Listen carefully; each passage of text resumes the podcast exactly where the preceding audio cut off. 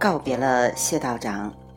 当史蒂芬和我在明亮的月光下走回旅馆的时候，我想，不知道谢道长是不是过去的五千年中来到华山的那一长串道士名单上的最后一位。这串名单中有毛蒙，他是两千多年前来到华山的。他修炼到长生不死之后。大白天骑在龙背上，消失在云间。他的后人迁移到了东部的沿海省份江苏省，在那里的茅山上，他们建起了中国最著名的道教中心之一。花和风是老朋友了。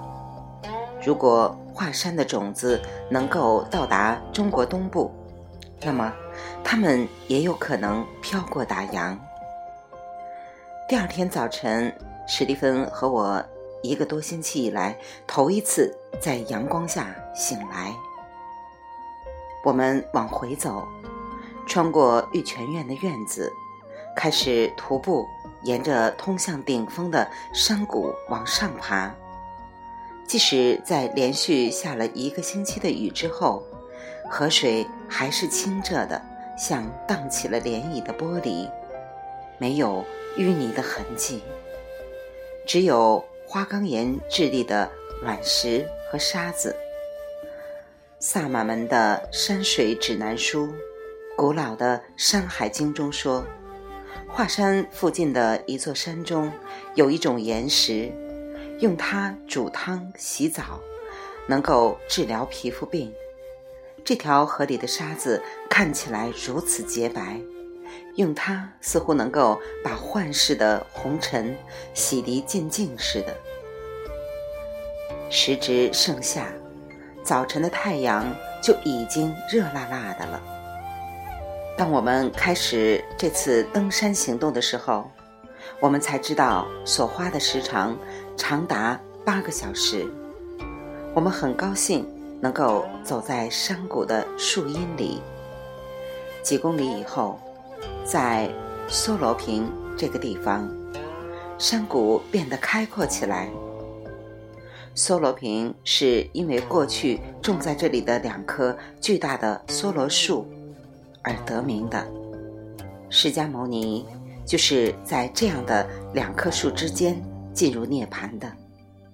有一些道教徒宣称他是老子的转世。那两棵树过去在山谷西壁上的一个祠堂前面。附近一个旅馆的管理人员告诉我们，文革期间他们被砍掉了，但是地方志却说他们是在1884年的一次洪水中被冲走的。过了河，在一个叫小上方的地方，山谷的东壁上被人凿了很多山洞。现在洞口长满了杂草，肯定是多年以前就已经荒弃了。再往上走较远的一些地方是中上方，唐朝的时候，玄宗的妹妹曾经住在其中的一个岩洞里。再往高处去，云雾中有个地方是大上方的岩洞群。根据佛教旅行日记作家。高鹤年的记载：一九零四年，当他游览华山的时候，大、中、小三个上方都住着道教隐士。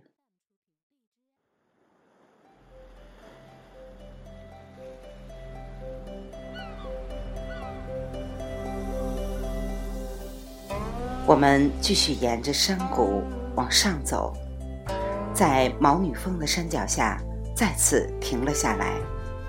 毛女峰是因为一个修道的少女而得名的。这位少女本名玉江，曾经住在毛女峰附近的一个山洞里。公元前二百一十年，秦始皇驾崩的时候，他的很多嫔妃被挑选出来，陪伴他长眠于地下。一些妃嫔被挑选出来供弹琴之职。玉江既是其中之一，但是在他被带到骊山附近秦始皇陵的前一夜，一位老太监帮助他逃到了华山。后来他遇到了一位道长，这位道长教他怎样靠吃松针、饮泉水而活，怎样观想与人生命有关的北斗七星，以及怎样走萨满的余步。经过这样的修习，他的身体逐渐长满了绿色的长毛，于是人们开始叫她毛女。从那时起，猎人们会不时地报告说，听见了他的琴声，或者看见一道绿色的身影在他过去居住的山峰附近闪电般的掠过。我四下里环顾。除了我自己站在一块石头上，只有一只蓝尾巴的蜥蜴正在享受着清晨的阳光。过了毛女洞几百米，华山山谷到了尽头，我们来到了青稞坪，也就是东道院的所在地。这座小道院是一座古代道观的现代版本。里面供奉着九天玄女。根据道教传说，她曾经教皇帝怎样在战争中克敌制胜。结果，皇帝在华山西北一百公里处的逐鹿之战中打败了蚩尤，成为中华文明的创始人。青稞坪也是华山山谷入口处和顶峰之间的终点。从青稞坪到山底和山顶，都是五千五百米，但是剩下的一半是最难走的。山路看起来似乎都垂直了，而且在有一些地方，山坡的倾斜度真的达到了九十度。据传闻，公元前三世纪，秦昭襄王为了把一棵古松从华山顶上运下来。做了一只巨大的棋盘，他让工匠们安装了一系列的铁链和梯子，这才使得凡夫得以进入华山。不过，此前萨满和道教徒们爬华山已经爬了几百年了，如果不是几千年的话，青稞坪的景象说明。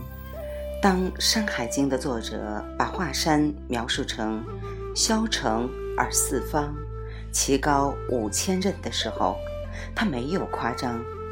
经过回心时，我们开始向高处攀登，并且很疑惑，怎么能有人不靠铁链而爬到山顶上去？我走在前头，再也没有看见史蒂芬，直到两个小时以后。当我回头向下望苍龙岭的龙背的时候，才看到它。